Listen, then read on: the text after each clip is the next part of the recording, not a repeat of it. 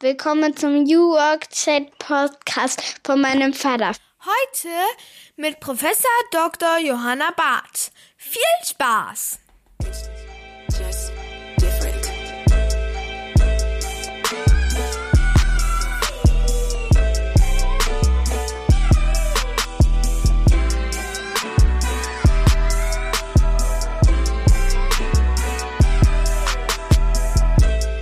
Damit moin und schöne Grüße aus Rostock City. Herzlich willkommen zurück zum New Work Chat Podcast, Episode 181. Wir haben Mittwoch, den 11. Oktober 2023 und ich freue mich, dass wir eine neue Folge heute bestreiten. Ich bin Gabriel, moderiere das Ganze seit fünf Jahren mittlerweile. Wir sind gerade noch mittendrin in den großen Jubiläumswochen und deswegen gibt es aktuell zwei Episoden pro Woche auf die Ohren, mittwochs und freitags. Ich freue mich wirklich, dass auch viele mittlerweile auf mich zukommen und sagen, Mensch, wir sollten mal über ein Thema sprechen oder ein neues Buch ist rausgekommen.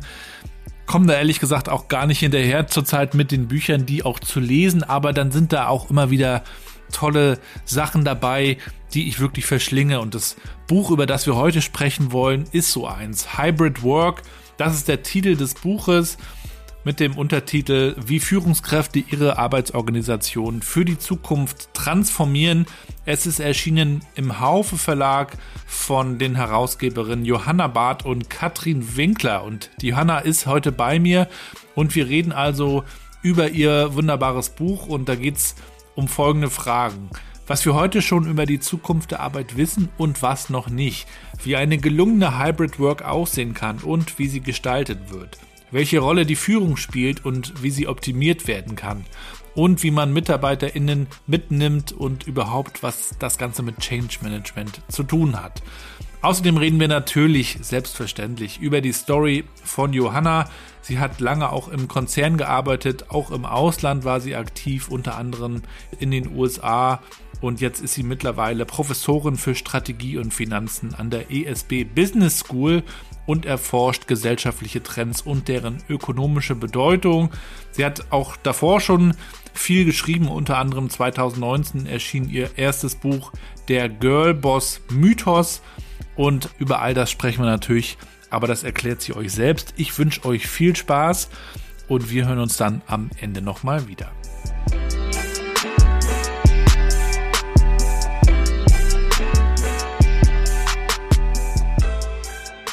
Ja, und dann moin und willkommen zurück zu meinem Podcast New Work Chat. Ich freue mich, dass Johanna heute bei mir ist. Schöne Grüße aus dem sonnigen Rostock.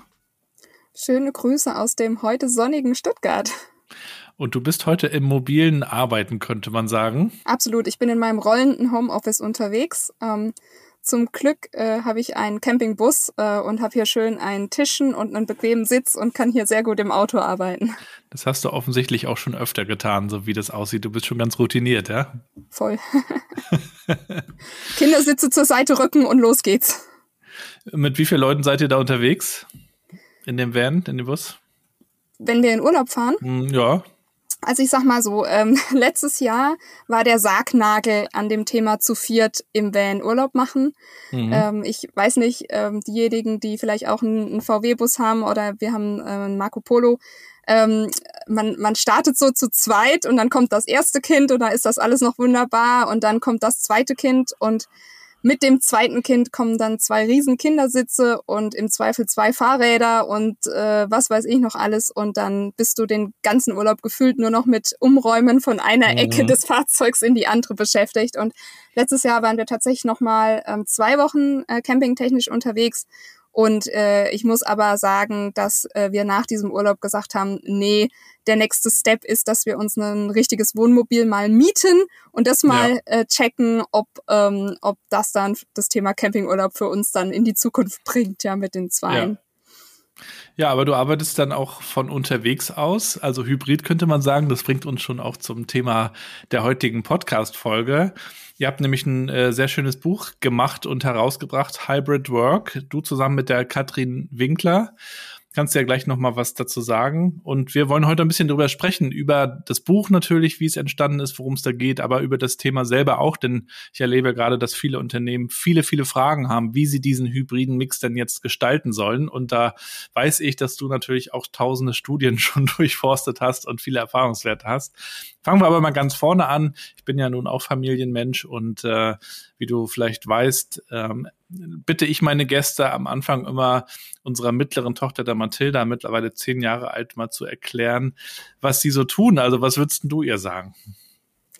Ich habe mich auf die Frage heute schon vorbereitet, denn äh, meine schön. Tochter sieben, die heißt übrigens Hilda, ähm, hat ah, mich ja. gefragt, worüber redest du denn immer so in den Podcasts? Und dann habe ich gesagt, ich helfe Unternehmen zu verstehen, wie sie sich organisieren können, damit da alles gut läuft. Mhm. Und ähm, was da alles dazugehört. Das Interessante ist ja, dass die Kinder auch gar nicht so eine wirkliche Vorstellung haben, was ein Unternehmen ist. Ne? Das sind ja so Dinge, die zwar irgendwann mal in der Schule vorkommen, kommen, aber wie so ein Unternehmen wirklich mal so tickt, dazu bräuchte es eigentlich noch viel mehr Praxisbezug, aber das führt uns jetzt äh, zu einem anderen Thema. Ja, vielleicht fangen wir auch noch mal an, äh, wenn du dich mal zurückerinnerst, als du noch Kind warst. Das war natürlich weit vor dieser heutigen Arbeitswelt, wie wir sie erleben. Sie hat sich ja in den letzten zwei, drei Jahren auch noch mal massiv verändert, aber wie hast du die Arbeitswelt so, so kennengelernt? Was hattest du so von, für einen Eindruck von Arbeit und Wirtschaft, als du so groß wurdest? Ehrlich gesagt sehr wenig. Äh, ich komme aus einer ähm, Familie, in der es äh, nur quote unquote äh, Ärzte und Lehrer gibt. Ähm, beziehungsweise meine Mutter ist Krankenschwester. Das heißt, ich kenne, ich kannte eigentlich nur das ganze Thema Arzt und Krankenhaus als ähm, mhm. ja, Berufsfeld ähm, und äh, muss tatsächlich sagen, dass ähm, ich mit Wirtschaft und Industrie und Unternehmertum fast überhaupt keine Berührungspunkte hatte in meiner Kindheit. Mhm kam da relativ unbefleckt dann mit dem Studium da ähm, dann dazu. Ja, vielleicht kannst du uns ja mal so einen, einen kleinen Eindruck von deiner Story auch geben. Also, was hat dich dann eigentlich auch zu diesem ganzen Thema ähm, Unternehmensberatung? Ich glaube, das ist ja im, im Kern was, was du heute auch machst, äh, in, in Sachen Arbeit und Arbeit besser organisieren. Was hat dich da eigentlich hingebracht? Wie sah dein Weg dahin aus? Ich war ja lange, lange Jahre in einem Konzern Führungskraft und ähm, was mich dort immer extrem umgetrieben hat, äh, war das Thema Motivation und wie schaffen wir es eigentlich, dass hier ähm, alle hunderttausende Mitarbeiterinnen ähm, ja einfach motiviert zur Arbeit kommen und ihr Bestes geben. Und ähm, ich glaube, da gibt's im System Unternehmen einfach ganz viele Punkte, an denen die unterwegs irgendwo verloren gehen. Und mhm. ähm, ich fand das, ich fand das immer ein faszinierendes Thema, weil ich immer dachte, boah, das ist so ein riesen Stellhebel für das Unternehmen. Wir haben auch ein sehr großes, ich sag mal, Reskilling, Upskilling-Projekt gemacht, wo wir uns sehr intensiv damit beschäftigt haben, welche Zukunftsfähigkeiten sind notwendig und wie viele Menschen betrifft das hier eigentlich, in Klammer mhm. viele. Und, ähm, und das, das ganze Thema hat mich einfach wahnsinnig fasziniert, weil ich einfach gemerkt habe, wie viel investiert wird in diesen Unternehmen und wie wenig am Ende vom Tag dann doch so investiert wird in die Ressource Mensch, jetzt gar nicht mal so sehr in das Thema Schulungen, da wird auch wahnsinnig viel investiert, aber so in dieses Gefüge, wie die Menschen in diesem System ähm, eben zusammenarbeiten und wie diese Organisation so als Ganzes funktioniert. Ähm, und ähm, als ich dann aus der aus der Industrie rausgegangen bin, ich habe ja 2018 an die an die Hochschule gewechselt, ähm, war das auch so mein großer Interessensschwerpunkt und Ankerpunkt, einfach zu sagen, wie können Organisationen performanter werden, indem sie diese Ressource Mensch positiv nutzen.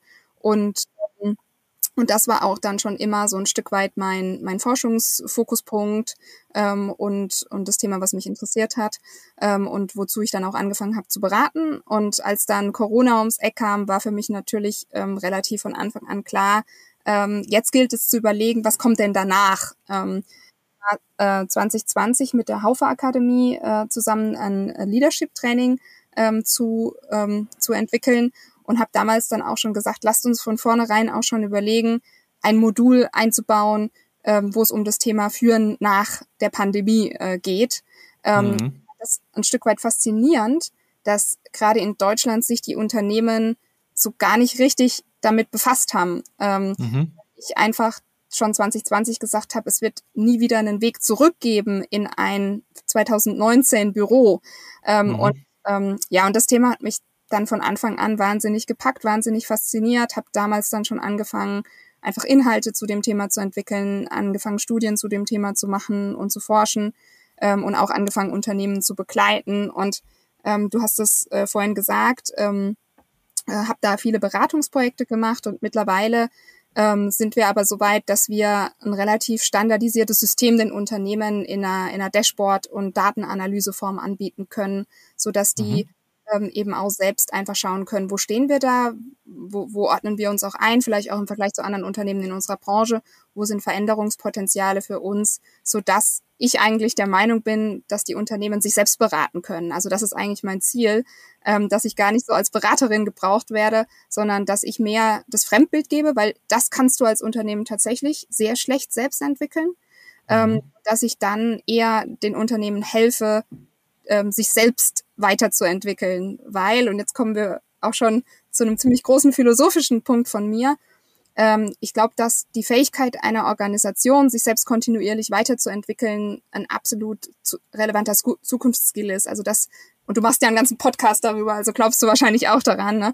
dass jetzt ja. nicht heute die Veränderung vorbei ist und wir uns jetzt halt irgendwie mit dem Status quo, quote unquote, arrangieren müssen, sondern im Grunde, dass Unternehmen dieses kontinuierliche Weiterentwickeln ihrer Organisation in die DNA bekommen müssen. Mhm. Und hm. ähm, weil ich einfach glaube, dass wir die nächsten 10, 20 Jahre noch richtig akut sein und akut bleiben.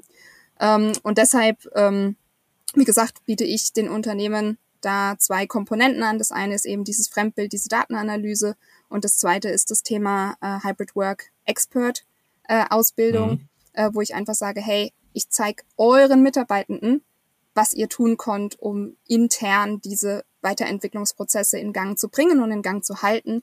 Ähm, und, und damit seid ihr dann auch unabhängig von Beratern, weil New Work äh, oder auch Hybrid Work, das ist kein Projekt.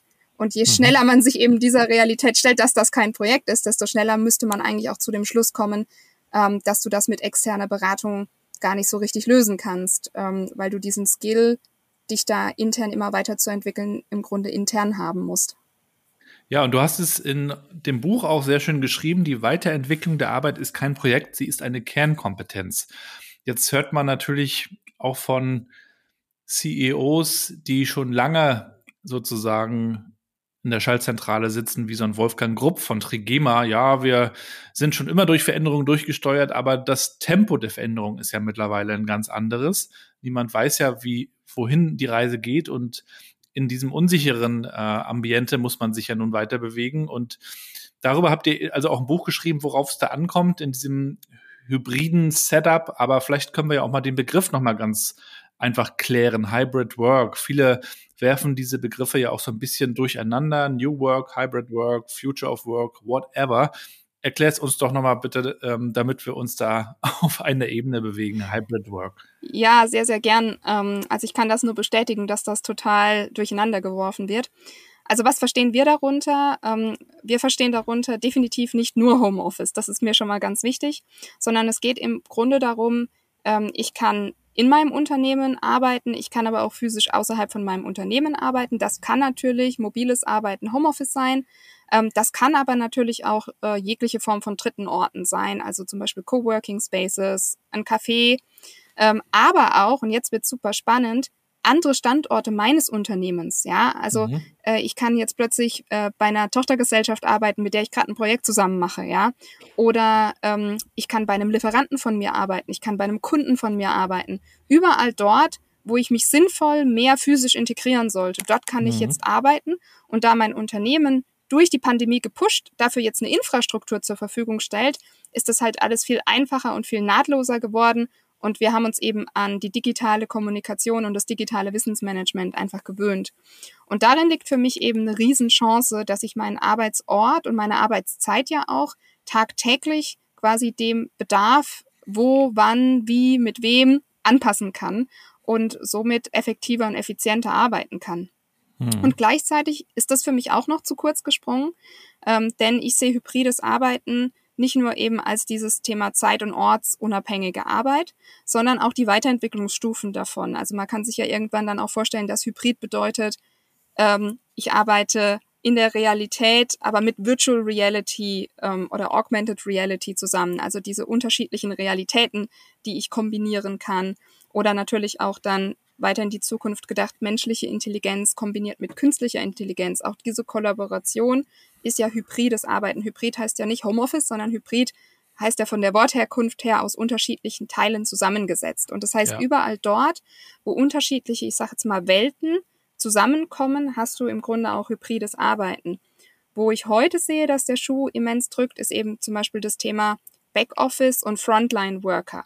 Also Unternehmen, die zum Beispiel ähm, große Produktionen haben oder große Frontline-Bereiche haben, gleichzeitig aber auch Admin-Bereiche haben, die eben theoretisch Homeoffice-fähig wären.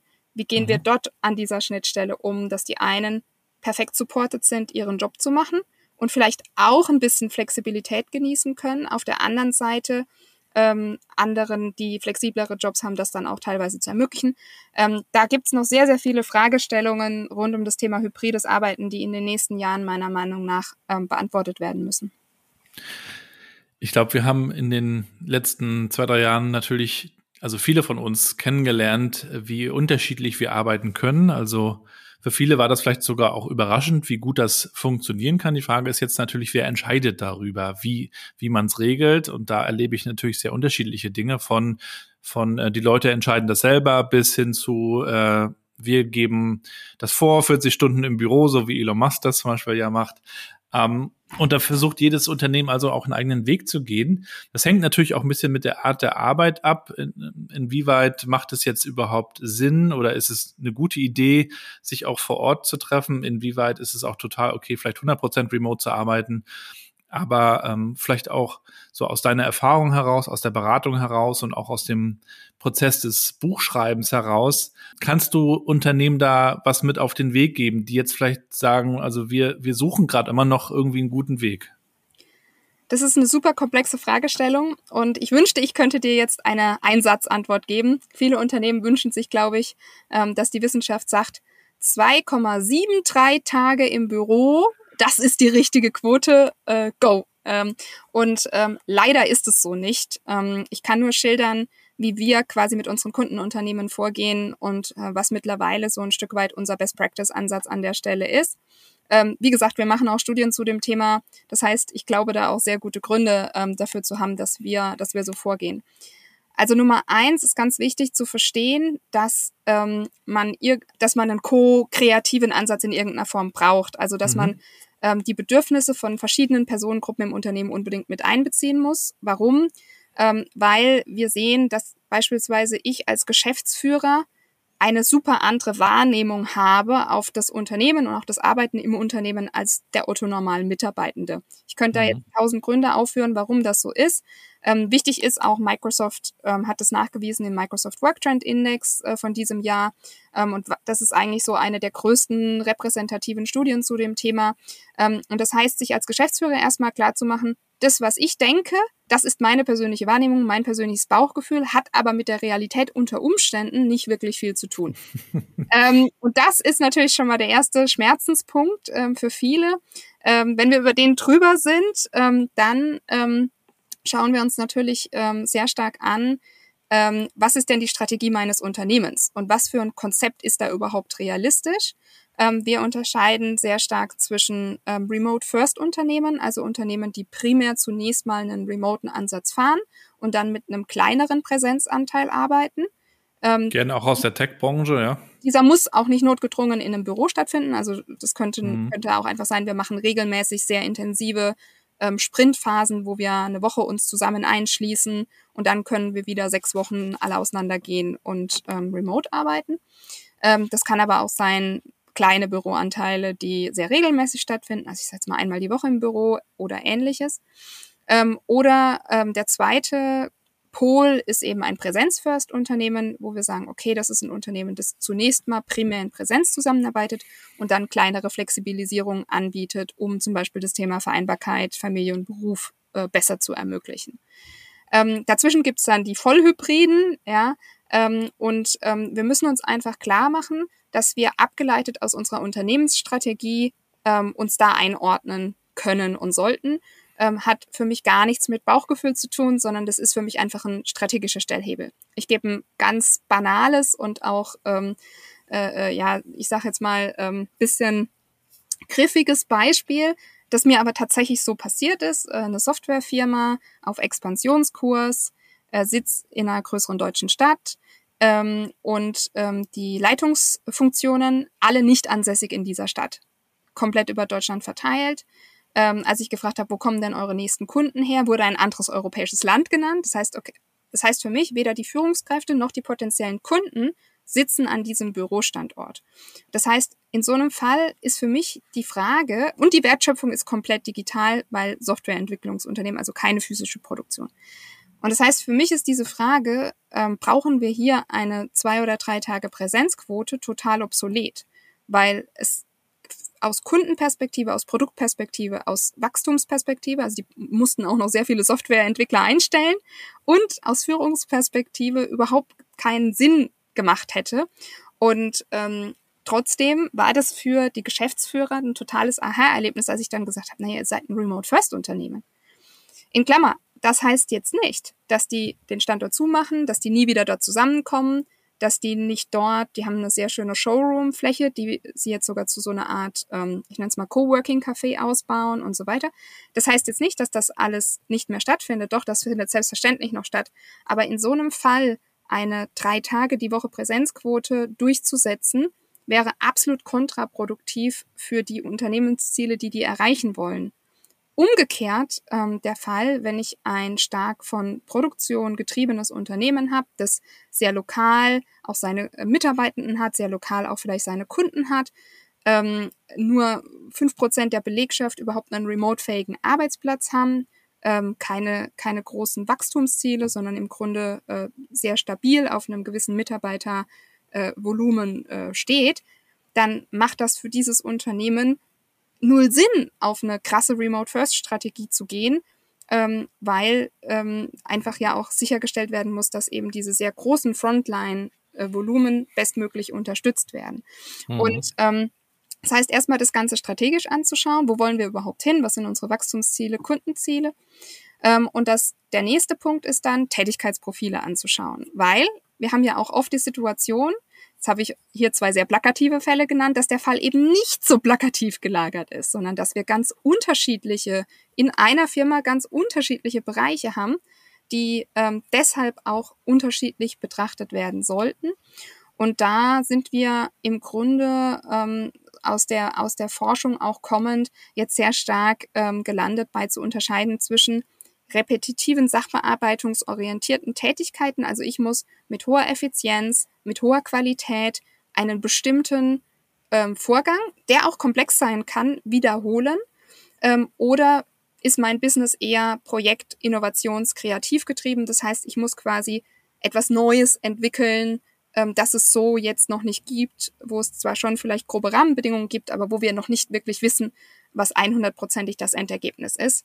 Ähm, und wir sehen im Grunde, dass diese zwei Tätigkeitsformate dann ähm, unterschiedliche ähm, Modelle auch notwendig machen. Ähm, wir plädieren, ähm, eine Pflichtquote eher zu vermeiden, wenn es irgendwie möglich ist. Ähm, wir haben jetzt eine große Studie zum Thema Wirkung der Pflichtquote abgeschlossen. Mhm. und wir sehen eigentlich, dass die Nachteile von Pflichtquoten überwiegen, in den meisten Fällen gegenüber den Vorteilen. Es sei denn, ähm, du bist halt ein Unternehmen, das den Vorteil der Pflichtquote ganz, ganz, ganz dringend braucht und alle anderen Nachteile sind dir total egal, weil du die nicht brauchst. Also da auch Pauschalaussagen sind extrem schwer, weil es ja von so vielen Inputfaktoren von dir als Unternehmen abhängt. Ähm, mhm. Ähm, aber ich würde immer versuchen, gerade große Pflichtquoten ähm, zu umschiffen, wenn das irgendwie geht. Mhm. Ja.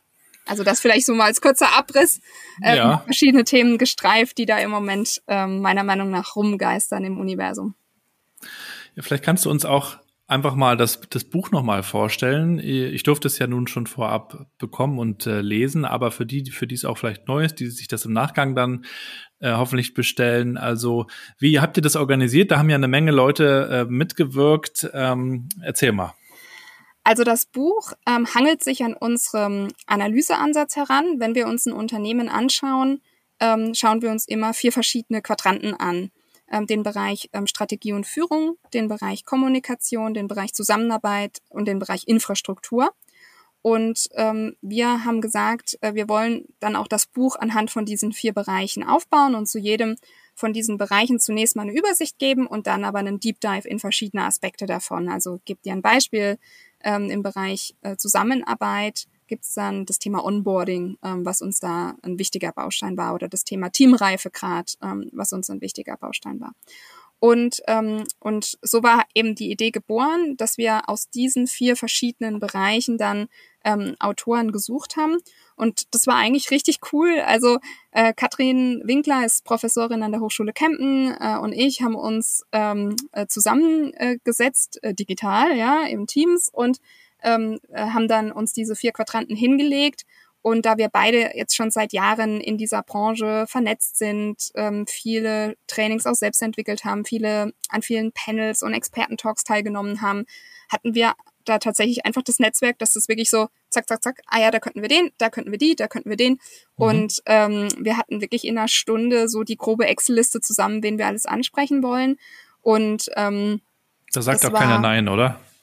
Ähm, nee, ich, ich versuche gerade zu überlegen, ob jemand Nein gesagt hat, aber tatsächlich äh, hat keiner Nein gesagt. Und ähm, äh, und äh, wir, wir hatten dann, wir hatten dann das Buch dann relativ schnell ähm, zusammen und dann ähm, hatten wir noch äh, äh, das Glück, äh, dass wir aufgrund von einer, von einer tollen Empfehlung dann noch den äh, Jörg Staff als äh, Vorwortgeber gewinnen konnten, was mich wahnsinnig gefreut hat.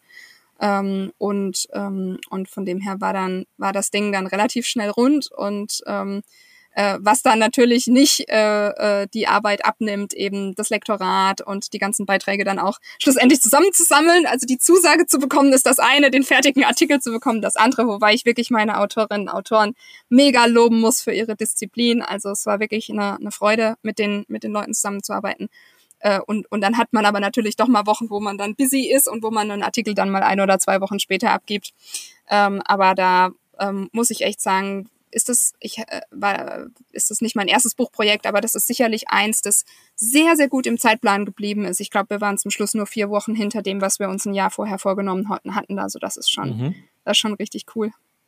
Ich durfte auch bei zwei Büchern einen Beitrag schreiben. Das war im letzten Jahr, im Herbst. Und die kommen dann jetzt in diesem Herbst. Also das ist ja schon auch, äh, das würde man gar nicht denken, wie viel ähm, zeitlicher Vorlauf dann auch noch drinsteckt, bis so ein Buch veröffentlicht wird und auf den Markt kommt und was da alles so dranhängt.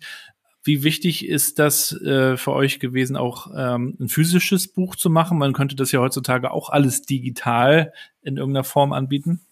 Es ist ja ein physisches und digitales Buch, also ja. du kannst es auch als E-Buch ähm, lesen und äh, kriegst dann, glaube ich, sogar noch ein paar Digital Resources on top. Mhm. Ähm, äh, insofern ist das nicht unbedingt ein Entweder-Oder an der Stelle. Ähm, und gleichzeitig bin ich einfach riesiger physischer Buchfan, so wie du auch. Ähm, ja, ich, ich auch. liebe das einfach, ein richtiges Buch in der Hand zu halten und zu lesen und im Zweifel da auch Post-its reinzukleben oder ähm, ich liebe auch meine, äh, meine Bücherwand zu Hause, wo ich dann meine ganzen Schätzchen ähm, Farben, ne? äh, sortiert habe und ähm, wo ich dann auch, wenn ich irgendwas brauche, da hingehe und das die richtigen dann rausziehe und dann nochmal reinblätter und so.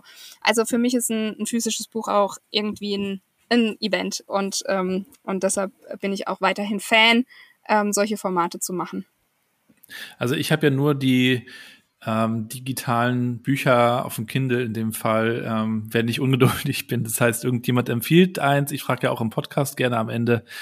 Und dann brauche ich es irgendwie sofort und habe keinen Bock, noch ein, zwei Tage zu warten oder ich schaue, ob es in der Buchhandlung ist. Und wenn nicht, dann bestelle ich es mir halt direkt äh, und habe es dann auf dem Kindle, was nicht unbedingt heißt, dass ich es direkt lese, aber man hat es dann schon mal. Liest du denn selber auch viele Bücher? Hast du auch nochmal für dieses Buch viel äh, recherchiert? Ich weiß, da sind ja extrem viele Studien auch zitiert. Und also wie, wie breit hast du da auch nochmal recherchiert?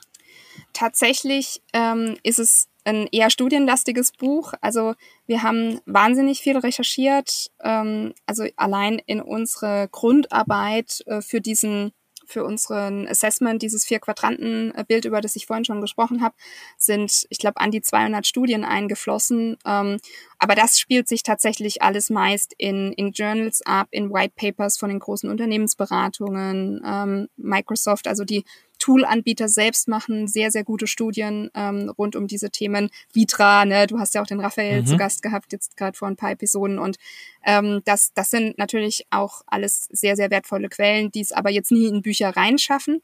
Mhm. Und tatsächlich muss ich sagen, ähm, so richtig ganzheitlich auf das Thema Hybrid Work geschaut. Also es gab natürlich schon Bücher zum Thema, äh, was weiß ich, Arbeiten im Homeoffice oder effektiv im Homeoffice oder führen, Remote führen und so weiter. Mhm. Also da sind wir sicherlich nicht das erste Buch. Ähm, und gleichzeitig ähm, wäre mir jetzt kein anderes Buch auf dem deutschsprachigen Markt bekannt, das wirklich so über alle Dimensionen hinweg das Thema mal anschaut.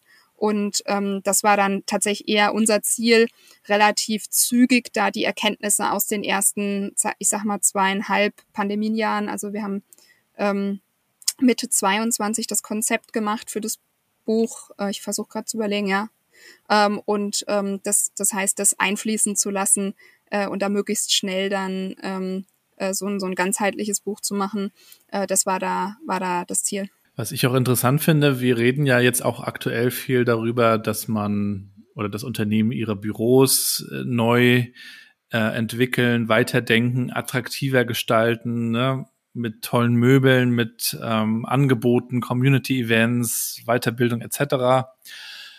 Und es wird so wenig darüber geredet, wie man eigentlich den Raum zu Hause gestaltet, der ja auch für viele mindestens genauso wichtig ist, wenn nicht sogar noch wichtiger. Also ich glaube, der hybride Mix sieht ja tendenziell eher so aus, dass man mehr zu Hause ist oder meinetwegen auch mal unterwegs im Auto, aber jetzt nicht überwiegend im Büro. Gibt es natürlich für alles jetzt Beispiele, aber da wird irgendwie so gefühlt wenig drüber gesprochen. Da improvisiert man sich immer noch so von, von A nach B. In der Pandemie saß man dann auch mal im Kinderzimmer oder in der Küche, so war das bei mir auch. Mittlerweile ähm, habe ich mich da auch besser eingerichtet. Aber da, also Raum, ne, dieses ganze Thema, wie wirkt der Raum, was muss da rein, äh, angefangen auch von, von Licht, Tageslicht bis hin zu Tools. Das, das ist ja eine ganze Menge, was man im, im Kontext Büro immer diskutiert. Aber äh, wenn wir über Hybrid sprechen, dann sind das ja noch ganz andere Orte. Dann kann das, dann kann das ein Coworking Space natürlich sein, wo viel schon mitgedacht ist. Dann können das aber auch andere Orte sein, die man sich manchmal auch erst ein bisschen anpassen muss. Erlebt ihr das auch so, dass Unternehmen sich dafür langsam auch schon so ein bisschen verantwortlich fühlen? Oder ist es eher noch so, dass die Unternehmen sagen, hier ist das Büro, alles andere ist dann in eurer Spielhälfte? Ich fange sogar noch mal ein, ein, Stück weiter an und gehe noch mal aufs Büro an sich ein.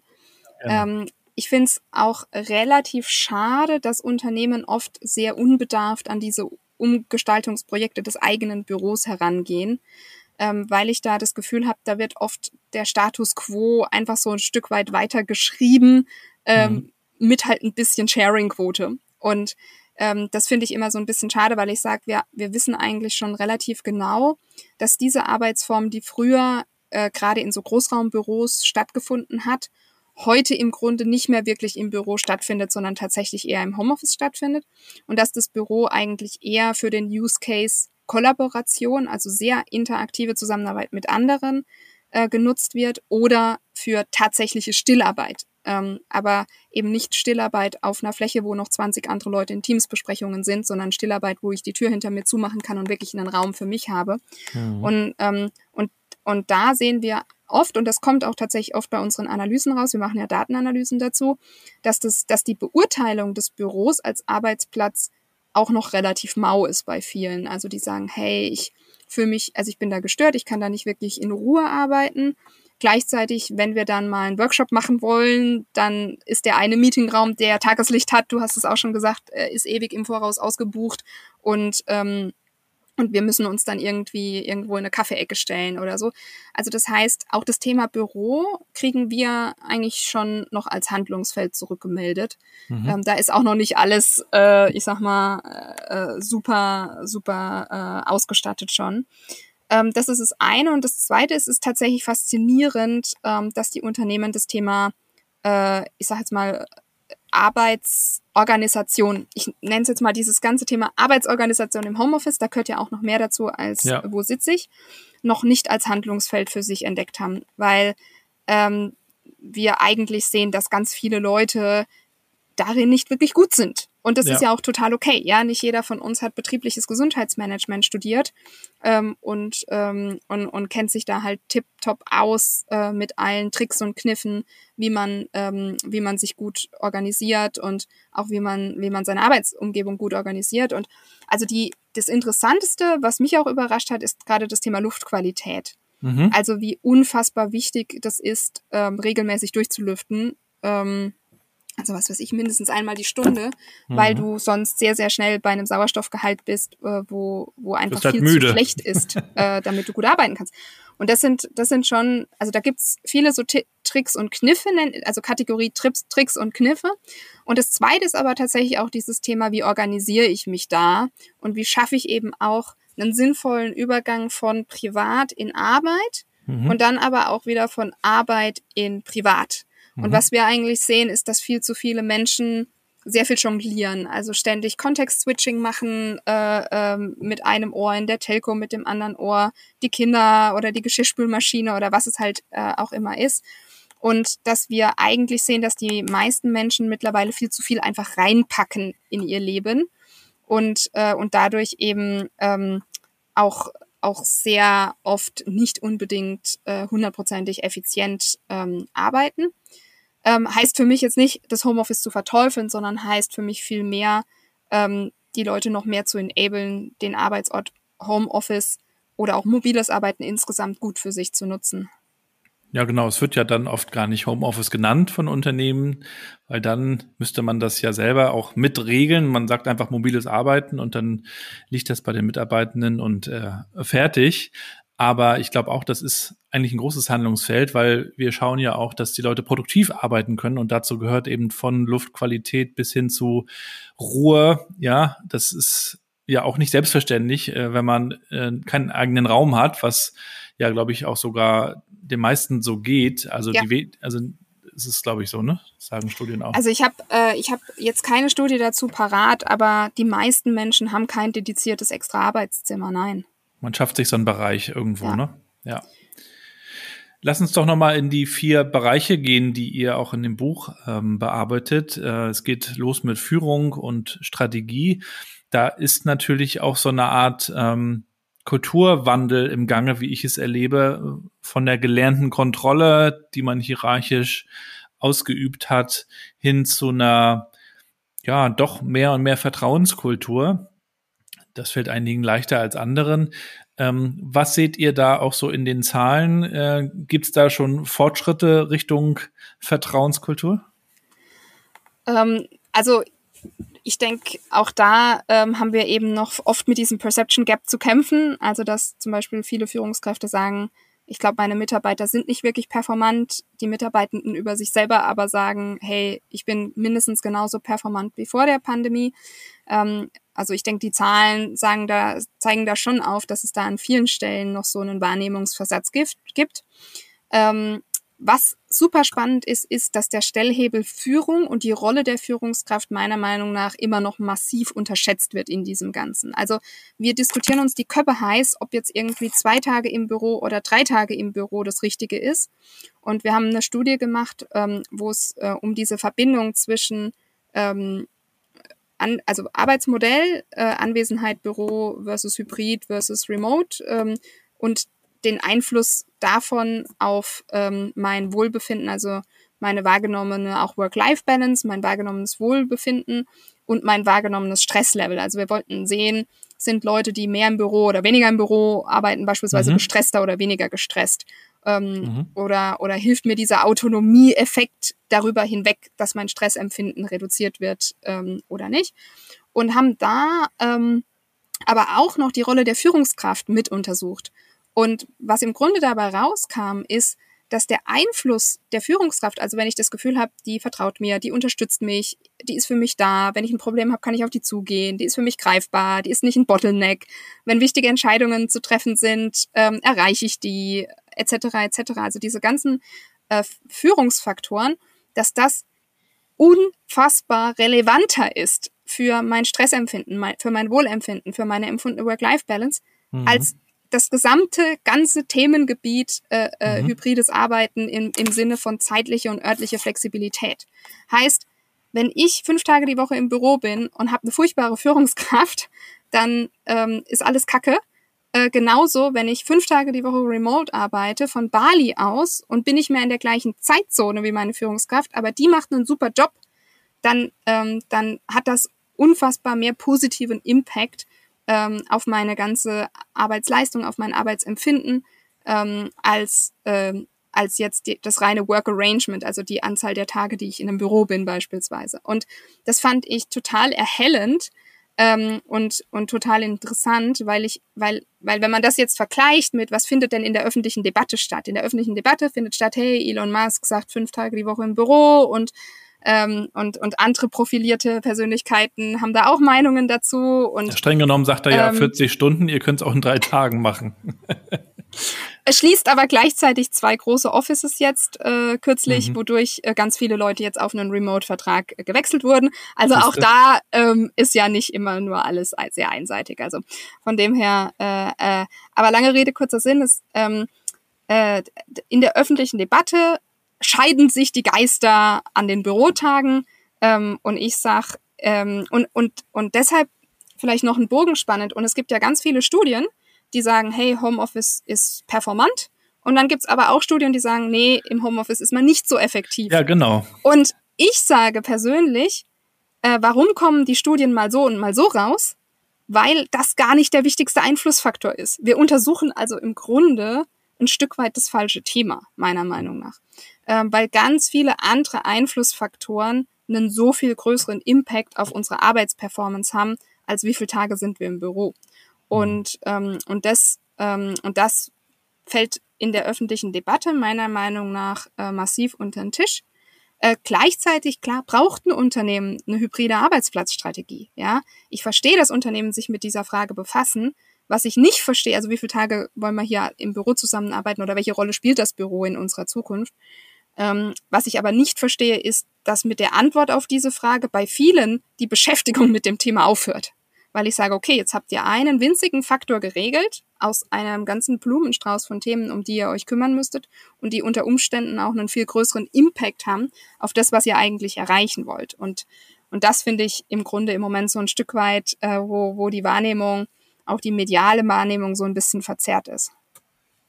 Ich habe in der Pandemie einen Bekannten getroffen auf dem Spielplatz. Ich war mit unseren Kids unterwegs und er war mit seiner Tochter, glaube ich, da und dann unterhielten wir uns so und dann sagte er, ja, er ist natürlich auch äh, im Homeoffice und er hat nur noch mit drei, vier Leuten zu tun und von dem Rest des Unternehmens kriegt er gar nicht mehr so viel mit, weil er die ja nicht trifft und da gibt es jetzt auch nicht so viele Überschneidungspunkte. Und er sagte, naja, also eigentlich, äh, ob ich jetzt für die vom Computer sitze oder für ein anderes Unternehmen, wo ich vielleicht mehr kriege, äh, das kann ich mir langsam auch mal überlegen.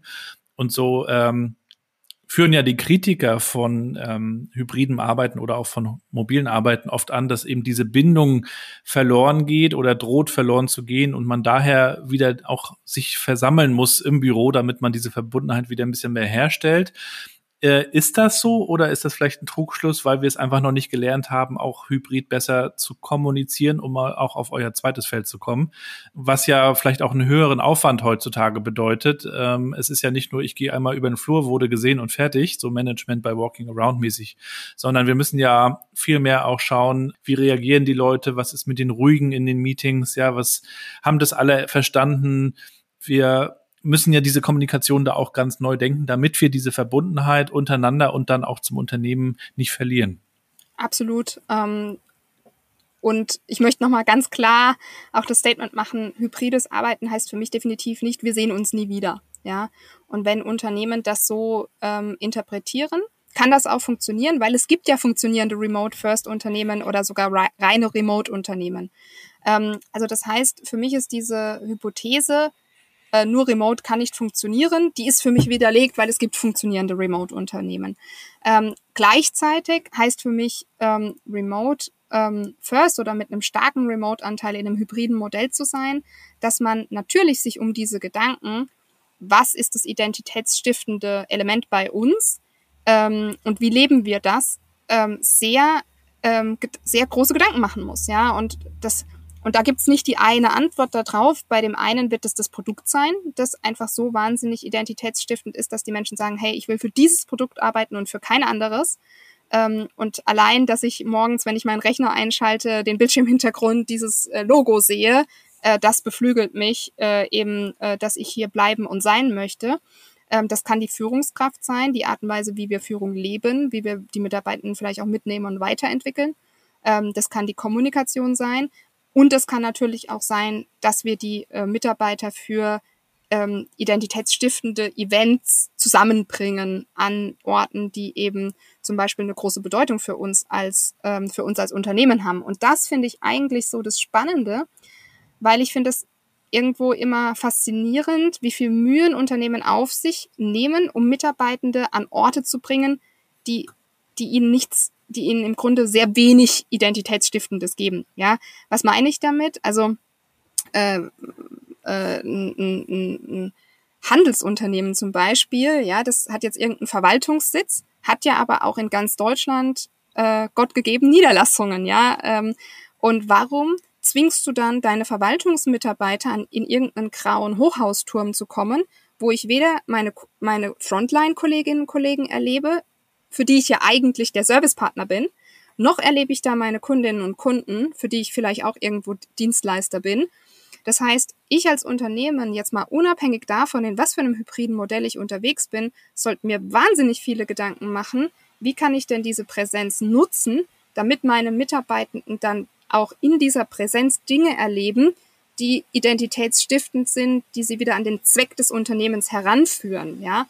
Ähm, und, und da halte ich halt die klassischen Büros, irgendwelche grauen Hochhaustürme, äh, Nadelfilz und eine Riesenkolonie von grauen Türen, ähm, ja auch nicht unbedingt als den Ort, der mir naturgemäß diese, diese Identität und diese Bindung vermittelt, ja, sondern mhm. es würde mir vielleicht viel mehr Bindung vermitteln, ähm, wenn ich mal einen Tag ähm, bei, einer, bei einer Kundenannahme mit dabei wäre oder äh, äh, die Produkte äh, oder auch mal in die Produktion gehe und so weiter. Und ähm, weil, weil dort erlebe ich eben dann auch das Produkt. Und, die das, Wertschöpfung, ne? ähm, und, und, und deshalb äh, ist diese Frage sehr relevant, die du da stellst. Ähm, das heißt, wie halte ich da die Bindung äh, aufrecht? Ähm, gleichzeitig glaube ich eben nicht, dass diese Gleichung mehr physische Präsenz an einem völlig beliebigen Ort ist gleich mehr Bindung, dass diese Gleichung aufgeht. Und wir sehen auch äh, in unseren Studien, ähm, dass das jetzt nicht unbedingt eine eins zu eins Beziehung ist. Also wir haben jetzt gerade eine Studie, ich habe es schon erwähnt, zu Pflichtquoten gemacht. Und ähm, wir sehen, dass in den Unternehmen ohne Pflichtquoten, ähm, auch wenn die Anwesenheit im Büro etwas geringer war als bei den Unternehmen mit Pflichtquoten, der Employee Net Promoter Score, also die Empfehlungswahrscheinlichkeit dieses Unternehmens als Arbeitgeber, signifikant höher war. Also das, das, also das hängt nicht nur an den reinen Tagen, die ich jetzt in einem Büro zubringe, dass ich sage, Mensch, das ist für mich ein Top-Arbeitgeber, den ich auch gerne weiterempfehle. Und wir bohren die Studie jetzt auch weiter auf Richtung ähm, Bewerbung. Also würde ich mich wieder bei einem Unternehmen bewerben, das eine Pflicht, eine Pflicht-Office-Quote hat, um einfach auch mal zu schauen, ähm, wie wirkt sich das denn auf mein Bewerbungsverhalten aus? Habe ich überhaupt eine höhere, einen höheren Kündigungswillen? Ähm, ich würde vermuten, das kommt auch als Nein raus. Ähm, und wenn ich mich wieder bewerbe, ähm, würde ich dann wieder zu einem Unternehmen gehen, das mit einer relativ rigiden Quote da hantiert. Und ähm, von den Zahlen, die wir jetzt sehen, würde ich eigentlich sagen, ähm, dass ich auch da glaube, dass das eher so rauskommt, dass die Leute sagen, nein, ich würde mir ein Unternehmen suchen, ähm, nicht indem ich nie ins Büro kommen muss. Das ist überhaupt nicht die Aussage, sondern indem ich das ähm, stärker autonom entscheiden kann.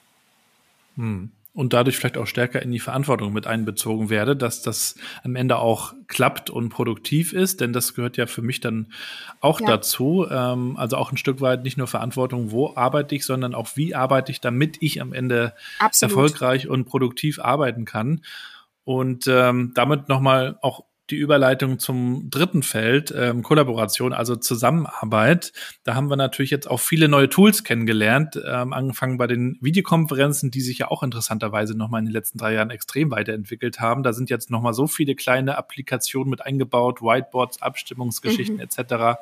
Ja. bis hin zu ähm, all diesen äh, Geschichten, die es gibt, VR, wir können uns äh, im virtuellen Raum mit Avataren äh, treffen, all das äh, kommt jetzt auch noch mal dazu. Das heißt, wir entscheiden uns dann nicht nur zwischen Büro und Homeoffice, sondern eben auch noch mal zwischen äh, Virtual Reality, zwischen äh, der, der guten alten Realität und die Möglichkeiten sind äh, mehr denn je. Ähm, was sind so aus eurer Sicht so die, die drei, vier äh, wichtigen Fragen, die man sich stellen sollte, um da wirklich zu einer guten Zusammenarbeit zu kommen? Also zunächst mal ist es ähm, ganz wichtig zu verstehen, dass jetzt nicht die eine oder die andere Arbeitsform äh, per se mich erfolgreicher macht oder nicht, sondern wir sehen im Grunde, dass es äh, bei vielen Unternehmen, die wir untersuchen, ähm, äh, in allen Meeting-Formaten meistens Luft nach oben gibt, ja. Und wenn du einfach ein, ein, ein schlecht moderiertes äh, Präsenzmeeting dann schlecht moderiert online machst, da wird's dann auch nicht besser dadurch, dass du es online machst oder umgekehrt. Ja. Ähm, also das heißt, ähm, wir müssen einfach meine, meiner Meinung nach massiv in das ganze Thema asynchrone und synchrone Zusammenarbeitsqualität überhaupt mal investieren. Ähm, und das ist ein Feld, in dem viele Unternehmen das bisher mehr oder weniger auch dem Zufall überlassen haben, ähm, wie gut äh, synchrone und asynchrone Zusammenarbeit funktioniert. Und jetzt merken wir im Grunde, ähm, wow, also äh, spätestens, wo wir jetzt versuchen, das eben zu digitalisieren, merken wir eigentlich, boah, wir haben da im Grunde gar keine rote Linie irgendwie drin. Ähm, und das, das fällt halt vielen Unternehmen jetzt auf die Füße, dass im Grunde ein, ein Stück weit eine chaotische Zusammenarbeit jetzt in eine chaotisch digitale Zusammenarbeit übersetzt wird mit einer mit einem exponentiellen Wachstum an Nachrichten, an Messages, an Ablagestrukturen und damit halt sehr schwer dann irgendwann beherrschbar wird. Ähm, das ist so das eine. Und das zweite, was ich sehe, ist ähm, auch das Thema, wie wird physische Präsenz genutzt. Und ähm, da habe ich eine ganz klare Meinung auch zu dem Thema Selbstorganisation der Teams. Die ist mhm. vielleicht auch ein bisschen unpopulär und noch ein bisschen abweichend von der allgemeinen äh, Meinung an der Stelle. Das ist immer aber gut. Ich halte das ist doch immer gut. Das ist doch immer gut für euch Podcast. Spaß nee, aber ich halte dieses, diesen, ähm, diesen, diesen Rücksprung, ja, und dann regelt ihr das Zusammenkommen irgendwie im Team. Das halte ich für dermaßen zu kurz gesprungen, ähm, weil wir eigentlich sehen, dass wir eher aus einer Employee Experience Perspektive das Ganze gestalten sollten. Also im Sinne von, in welcher Lebens- und Arbeitsphase ist ein Mensch gerade mit uns als Organisation und ähm, dementsprechend Konzepte äh, dann anzubieten für die Zusammenarbeit in Präsenz dann auch. Also ich gebe dir ein Beispiel. Ähm, äh, wenn ich äh, quasi als berufstätige Mama ähm, acht Jahre bei einem großen Konzern im Controlling gearbeitet habe und genau weiß, was sind meine 40 Buchungsvorgänge, die ich jetzt machen muss, ähm, dann ist der, der Austausch mit meinen Kolleginnen und Kollegen auf einer tagtäglichen Basis einfach nicht so wahnsinnig relevant für mich. Was für mich relevant ist, dass ich genug Arbeitszeit zur Verfügung habe, um meine Buchungen abzuarbeiten, die wahrscheinlich auch durch Arbeitsverdichtung und vielleicht auch die Kollegin, die nicht nachbesetzt werden kann und weiß der Kuckuck was, mehr geworden sind, ja. Und wir sehen da eigentlich, dass diese Menschen oft den Wegfall von Pendelzeiten nutzen, um einfach mehr abzuarbeiten, ja. Gleichzeitig, wenn ich jetzt in dem Team als Werkstudent bin, dann bin ich darauf angewiesen, dass ich auch ähm, durch das in der Organisation anwesend sein Kontakte knüpfen kann, aber auch über die Schulter gucken und lernen kann zum Beispiel. Und das heißt, die Bedürfnisse von diesen zwei Personas, obwohl die im selben Team sind, sind grundlegendst unterschiedlich. Und jetzt zu versuchen, dass die beiden oder auch die zehn anderen einen Kompromiss aushandeln, der dann für alle gleichermaßen taugt, ähm, wird einfach dazu führen, dass jeder sich ein Stück weit verbiegen muss, wir irgendwo den kleinsten gemeinsamen Nenner halt definieren, aber am Ende vom Tag niemand das Ideal für sich äh, bekommt, weil der Werkstudent der wird am liebsten vier Tage die Woche reinkommen. Wir sehen das auch, je jünger die Mitarbeiter sind, desto mehr wollen sie im Grunde ins Büro kommen. Ja. Ähm, um äh, eben da Kontakte zu knüpfen, ein Beachvolleyball-Team zu finden, rauszufinden, wo man abends noch gut Afterwork machen kann und weiß der Kuckuck was. Ähm, und, ähm, und, und andere sagen halt, hey, ich bin in einer Lebensphase, ich weiß, ich kenne meinen Job, ich beherrsche meinen Job, ich kenne meine Ansprechpartner gut, ich arbeite seit Jahrzehnten mit dem zusammen, äh, mit denen zusammen. Ich das, das Büro hat für mich nicht die Funktion eines, eines Lernorts oder eines, eines Kennenlernorts oder eines Netzwerkorts, sondern ähm, im Grunde bin ich eigentlich froh um jeden Tag, den ich nicht dahin pendeln muss, weil mir das hilft, meine Arbeitslast zu bewältigen. Und, ähm, und deshalb sage ich oder versuche ich oft mit Unternehmen zu schauen, wer sind denn eure Zielgruppen Personas? Welche Anforderungen haben die an ihre Employee Experience im Moment? Und können wir denen nicht durch ähm, beispielsweise auch räumliche Konzepte helfen, dass sie das bekommen, was sie suchen?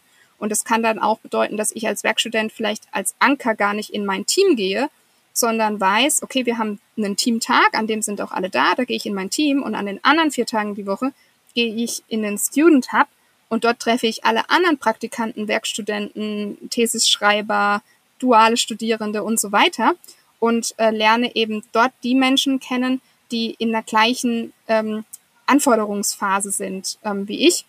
Ähm, und das äh, schafft dann eben auch das Thema Zufallsbegegnungen. Und das ist mhm. auch der Knackpunkt. Was ist in den Unternehmen wirklich deutlich schlechter geworden? Ist nicht, dass die zwei Kolleginnen, die seit zehn Jahren das Controlling zusammen machen, sich plötzlich nicht mehr unterhalten. Das ist nicht das Problem. Das Problem ist, dass die Gabi aus dem Controlling eben nicht mehr den Robert aus der Entwicklung, mit dem sie vor fünf Jahren zusammen ein Projekt gemacht hat, auf dem mhm. Flur trifft und die zwei sich mal wieder unterhalten. Und das heißt, diese zielgruppenbasierten Konzepte, die können eben indirekt dann auch noch helfen, crossfunktionale Netzwerke einfach wieder zu beleben über die Personen, die auch tatsächlich diesen Wunsch und inneren Antrieb haben, ähm, dass sie sagen, hey, ich will mehr lernen, ich will da auch rechts und links viel kennenlernen, ich will ähm, äh, auch äh, private Kontakte über das Unternehmen knüpfen und so weiter. Und wenn ich als Unternehmen die Leute dann zusammenspanne, dann habe ich das Thema Motivation, das Thema Community und das Thema räumliche Nähe einfach verknüpft. Und dadurch habe ich ein Angebot geschaffen, das dann auch viel, viel besser angenommen wird als solche, ich nenne es mal so ein bisschen erzwungenen Formate, ähm, wo ich eben dann auch teilweise Leute reinzwinge, die äh, da vielleicht jetzt überhaupt keinen Bedarf danach haben, deren Job diesen Bedarf auch gar nicht hergibt ähm, und, und, und wo das dann so ein bisschen künstlich ist und wo es dann auch nie wirklich mit Leben gefüllt wird, weil es halt ein Stück weit künstlich und aufgeflanscht ähm, wirkt. Und, ähm, und das, äh, und da, da versuchen wir eigentlich zunehmend ähm, auf diese Art und Weise eben äh, das Thema anzugehen. Hm. Ja, und das vierte Thema hat damit auch zu tun, wir haben eigentlich auch schon implizit drüber gesprochen, Infrastruktur. Dazu gehört natürlich eben nicht nur die IT-Infrastruktur, die ja in vielen Unternehmen auch jetzt nochmal durch KI ganz neu gedacht wird und äh, auch neuen Drive bekommt, sondern dazu gehören eben auch die, die Infrastrukturen, also die, die Räume, wie richten wir die ein, wie funktionieren die, ähm, wo haben wir so Community-Flächen, vielleicht auch mal außerhalb, wo holen wir andere rein, das höre ich ja auch von, von einigen Unternehmen, die so Community-Flächen schaffen und, und da auch so diesen, diesen Austausch sogar mit, mit der Nachbarschaft so ein bisschen mit reinholen, ja. um sich neue Ideen reinzuholen. Aber den Infrastrukturbegriff, vielleicht, vielleicht fassen wir den ja auch noch größer. Also was habt ihr da während äh, des Schreibens des Buches auch gelernt und was könnt ihr da teilen? Also wir fassen neben den Themen, die du schon genannt hast, die bei uns ähm, in das Infrastrukturthema natürlich reingehören, auch das Thema Prozesse ähm, mit rein weil wir einfach sagen, okay, die ähm, Kernprozesse, in denen meine Mitarbeitenden arbeiten, also die Wertschöpfungsprozesse, auch nochmal abzuklopfen, wie gut ähm, passen die zu unserer neuen Arbeitsweise und natürlich auch das Thema äh, Personalprozesse. Und da kommen wir auch immer mehr zu dem Schluss, ähm, dass ähm, im Grunde dieser Trend der, ich nenne es jetzt mal Shared Service Centerisierung von HR, ähm, dass dieser Trend auch ein Stück weit wieder umgekehrt werden muss. Ähm, weil wir sehen, dass gerade die unteren und mittleren Führungskräfte ähm, durch das hybride Arbeiten noch mal mehr belastet wurden, als sie das vorher schon waren. Mhm. Und wir sehen auch, dass äh, in der Führung die Anforderungen massiv nach oben gegangen sind. Also Stichwort ähm, Feedback, Stichwort Weiterentwicklung, da haben die Mitarbeitenden einfach auch noch mal ganz andere Ansprüche mittlerweile.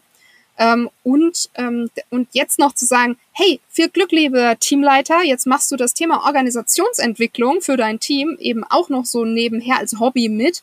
Ähm, das ist einfach, also das geht meiner Meinung nach völlig an der Realität vorbei. Äh, und, so, und zwar sowohl an dem Thema Zeit, also die Leute haben dafür de facto keine Kappa, ähm, als auch an dem Thema ähm, also wissen, wie man das macht, ja. Also ich meine, äh, genauso wenig wie ich jetzt sagen würde, hey, ich kann morgen nahtlos die Elektronikentwicklung äh, von einem Steuergerät übernehmen, erwarte ich, dass ein Elektronikentwickler von einem Steuergerät, der da Teamleiter in der Elektronikentwicklung seit 15 Jahren ist, sagt, ja, Johanna, das, was du über das ganze Thema Organisationsentwicklung weißt, ja, das mache ich, das mache ich so ähm, so aus, aus dem Bauch raus, einfach mal so mit, ja. Das ist aber so ein Stück weit die Message, mit der ähm, das untere Management da im Moment irgendwo losgeschickt wird in vielen Fällen. Und ähm, da sehen wir halt einfach, dass das ähm, wirklich wichtig ist, zentrale Berührungspunkte, beispielsweise das Onboarding, ähm, das ein Stück weit zentral zu managen, da gute zentrale Programme dafür aufzusetzen, indem man dann auch als Unternehmen A für eine sehr gleichbleibende Qualität äh, sorgen kann, zum einen und zum anderen, indem man auch sicherstellen kann, dass an diesen Punkten diese crossfunktionalen Vernetzungen, Zufallskontakte und Zufallsnetzwerke, von denen ich gesprochen habe, die halt in hybriden Umfeldern nicht so natürlich entstehen äh, wie in reinen Präsenzumfeldern, ähm, dass man diese Kontaktpunkte dann auch nutzt, um das zu initiieren. Weil klar, wenn du am selben Tag anfängst, das ist total wurscht, ob der eine, äh, keine Ahnung, äh, in, in der Produktion anfängt und der andere äh, fängt, fängt äh, im Vertrieb an äh, dadurch, dass du diesen Tag eben oder diese vielleicht sogar Einführungswoche gemeinsam hast, hast du so eine große Gemein Gemeinsamkeit, dass, dass es dir wahrscheinlich sehr leicht fallen wird, in diesem Moment ähm, äh, eine Beziehung zu knüpfen. Du bist super offen für Kontakte und, ähm, und das würde ich persönlich als Unternehmen massiv nutzen, um das Thema äh, crossfunktionale Netzwerke so als Nebenprodukt neben einem guten Onboarding-Experience eben sicherzustellen. Und das sehe ich im Grunde auch nicht. Da ist noch sehr viel, ja, und dann muss das Team das halt irgendwie organisieren oder dann muss das die Abteilung da irgendwie organisieren. Ähm, aber man verschenkt da halt als Unternehmen meiner Meinung nach einen riesen Stellhebel, ähm, das eben auch indirekt dann noch für weitere Ziele zu nutzen. Steht denn jetzt nach diesem Buch auch schon irgendwann das nächste an? Du hast ja, ja gesagt, das ist auch nicht dein erstes Buchprojekt. Also vielleicht kannst du uns auch schon einen kleinen Ausblick geben, was dich äh, weiterhin beschäftigen wird. Wir werden es natürlich auf LinkedIn und Co. verfolgen, hauen das auch nochmal in die Shownotes rein, aber vielleicht nochmal nach vorn gedacht, was steht so an? Also derzeit, ähm, ich habe es auch schon äh, erwähnt, ähm, haben wir wahnsinnig viele spannende Studien äh, zurückbekommen und bekommen die auch noch zurück. Das heißt, ähm, gerade stehen auch noch einige wissenschaftliche Veröffentlichungen in HR-Journals ähm, auf dem, auf dem Plan, ähm, die dann hoffentlich auch die nächsten Wochen und Monate äh, wir dann positive Rückmeldungen bekommen dazu. Ähm, und das nächste Buch äh, bei im Haufe Verlag steht auch schon äh, in den Startlöchern. Und zwar wird es auch wieder um das Thema hybrides Arbeiten gehen. Und ähm, es wird ein Deep Dive ähm, zum Thema HR-Management sein ähm, weil wir einfach sagen, ähm, dem HR-Bereich, Personalmanagement, ähm, ja, gilt da einfach nochmal eine besondere Aufmerksamkeit. Für diesen Bereich ist es meiner Meinung nach eine Riesenchance, ähm, strategisch das Unternehmen mitzugestalten und ähm, auch einige Themen, die dringend vorangetrieben äh, werden müssen, äh, so auf die, auf die CEO-Agenda zu bringen, sage ich immer. Und ähm, darum wird sich dann in dem Buch ähm, nochmal drehen. Zwei Fragen zum Abschluss. Erstens, äh, wie sieht dein hybrider Mix aus? Was hilft dir, produktiv zu sein? Und zweite Frage, kannst du noch ein schönes Buch mit uns teilen? Also mein äh, hybrider Mix ist tatsächlich bunt gemischt. Ich liebe beides. Ich liebe es, allein zu arbeiten. Ich liebe es aber auch, ähm, äh, mit anderen zusammenzuarbeiten. Ähm, und ähm, deshalb bin ich meistens ein paar Tage die Woche in Präsenz an der Hochschule. Auch 90 Prozent meiner Vorlesungen laufen in Präsenz.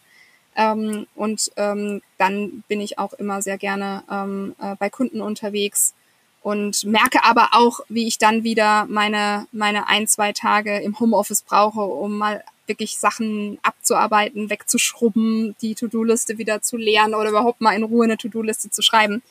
Ähm, und ich glaube, ich bin so ein, so ein 50-50-Typ. Mhm.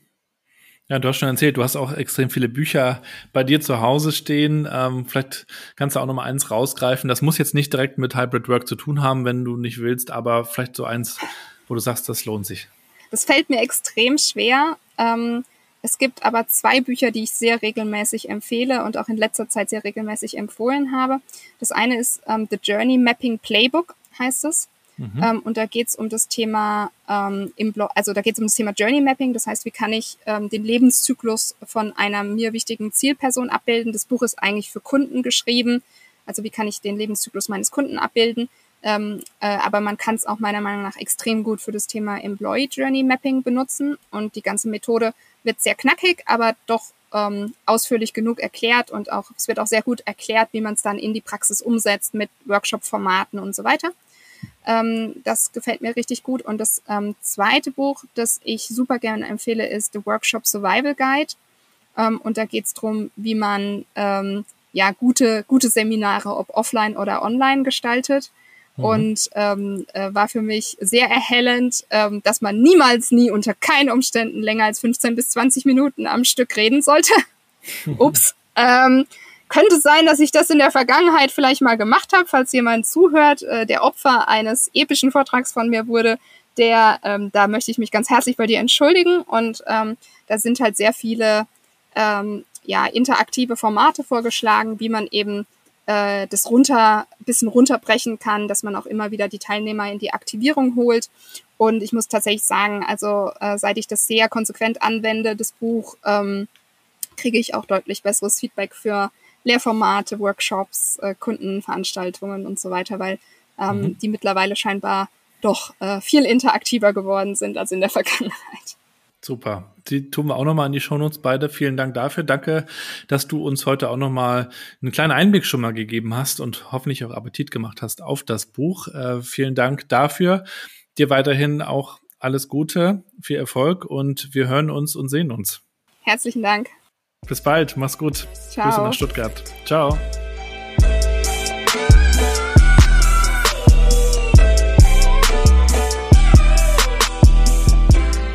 Das war's.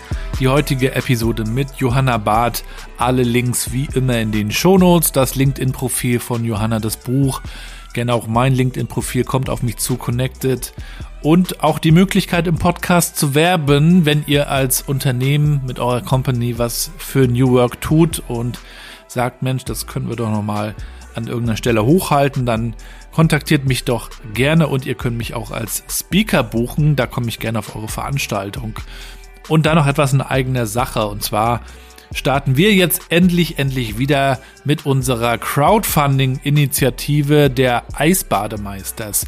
Wer mich kennt, weiß, ich gehe im Winter gerne dahin, wo es weh tut, äh, buchstäblich ins kalte Wasser. Das ist dann meistens die Ostsee bei uns in Rostock-Warnemünde. Das kann aber auch ganz woanders sein. Und wir sind im ja, März, April 2020 so auf die Idee gekommen, dass wir da was für unsere Gesundheit tun könnten, wenn wir Eisbaden gehen, auch gerade so in dieser Pandemiezeit, die ja sehr trostlos war. Und dann haben wir festgestellt, wir können damit auch noch mehr tun, nämlich etwas Gutes für andere und sind dann auf die Idee gekommen, ja, Spenden zu sammeln, für die denen Wirklichkeit ist. Ja, wir haben für Obdachlose gesammelt, wir haben dem Obdachlosenhilfeverein einen neuen Kältebus zusammengesammelt. 10.000 Euro sind alleine in den ersten zwei Monaten zusammengekommen. Das war 2020. Seitdem ist viel passiert. Es gibt die Eisbademeisters mittlerweile nicht nur in Rostock, wo wir auch für die Tafel ein paar tausend Euro gesammelt haben und auch für andere es gibt die Eisbademeisters in Hamburg. Dort springt man in die kalte Elbe in Övelgönne wöchentlich, auch ab Anfang November. Es gibt die Eisbademeisters in Berlin. Es gibt sie in Wismar. Es gab sie zwischendurch auch in Eckernförde. Und wir haben gesagt, wir stellen diese kleine Brand, die wir da entwickelt haben, quasi Open Source mäßig zur Verfügung. Und wenn auch ihr an eurer Stelle, wo auch immer das ist, Eisbaden wollt, dann könnt ihr gerne auch die Eisbademeisters Brand nutzen. Wir haben also das ganze Zeug, wir haben Logos entwickeln lassen, wir haben Mützen, die wir verkaufen, Hoodies, Bademäntel, haben wir alles mittlerweile da und das geht alles zu 100 Prozent für den guten Zweck. Und auch in dieser Saison wollen wir natürlich etwas starten. Es macht ja auch im Übrigen großen Spaß. Das Ganze läuft größtenteils über Instagram, weil es eben sehr visuell ist. Und wir haben auch eine Webseite, die eisbademeisters.de. Da gibt es dann demnächst mehr und ja, wenn ihr uns da unterstützen wollt, ganz konkret auch die Eisbademeisters Rostock, dann kontaktiert mich bitte. Das kann sein, dass ihr die Aktion teilt, dass ihr was in den Pott haut, dass ihr vielleicht Kontakte habt zu Medien, die das nochmal in irgendeiner Form pushen können, kommt auf mich zu oder lasst uns auch gerne kreativ was entwickeln. Und in Kürze starten wir nämlich am 31. Oktober und dann wird es dazu auch natürlich eine Verkündung geben, wofür wir sammeln, aber ich wollte es euch heute schon mal gesagt haben. So, das ist ein etwas längerer Hinweis gewesen, aber das ist wirklich eine Herzenssache.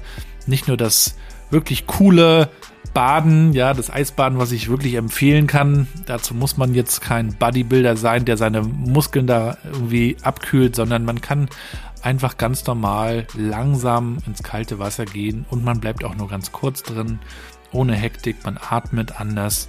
Man kommt da rein und es macht großen Spaß, man fühlt sich danach wie neugeboren. Ich kann es euch nur empfehlen. So viel dazu. In diesem Sinne, bleibt gesund und bleibt connected.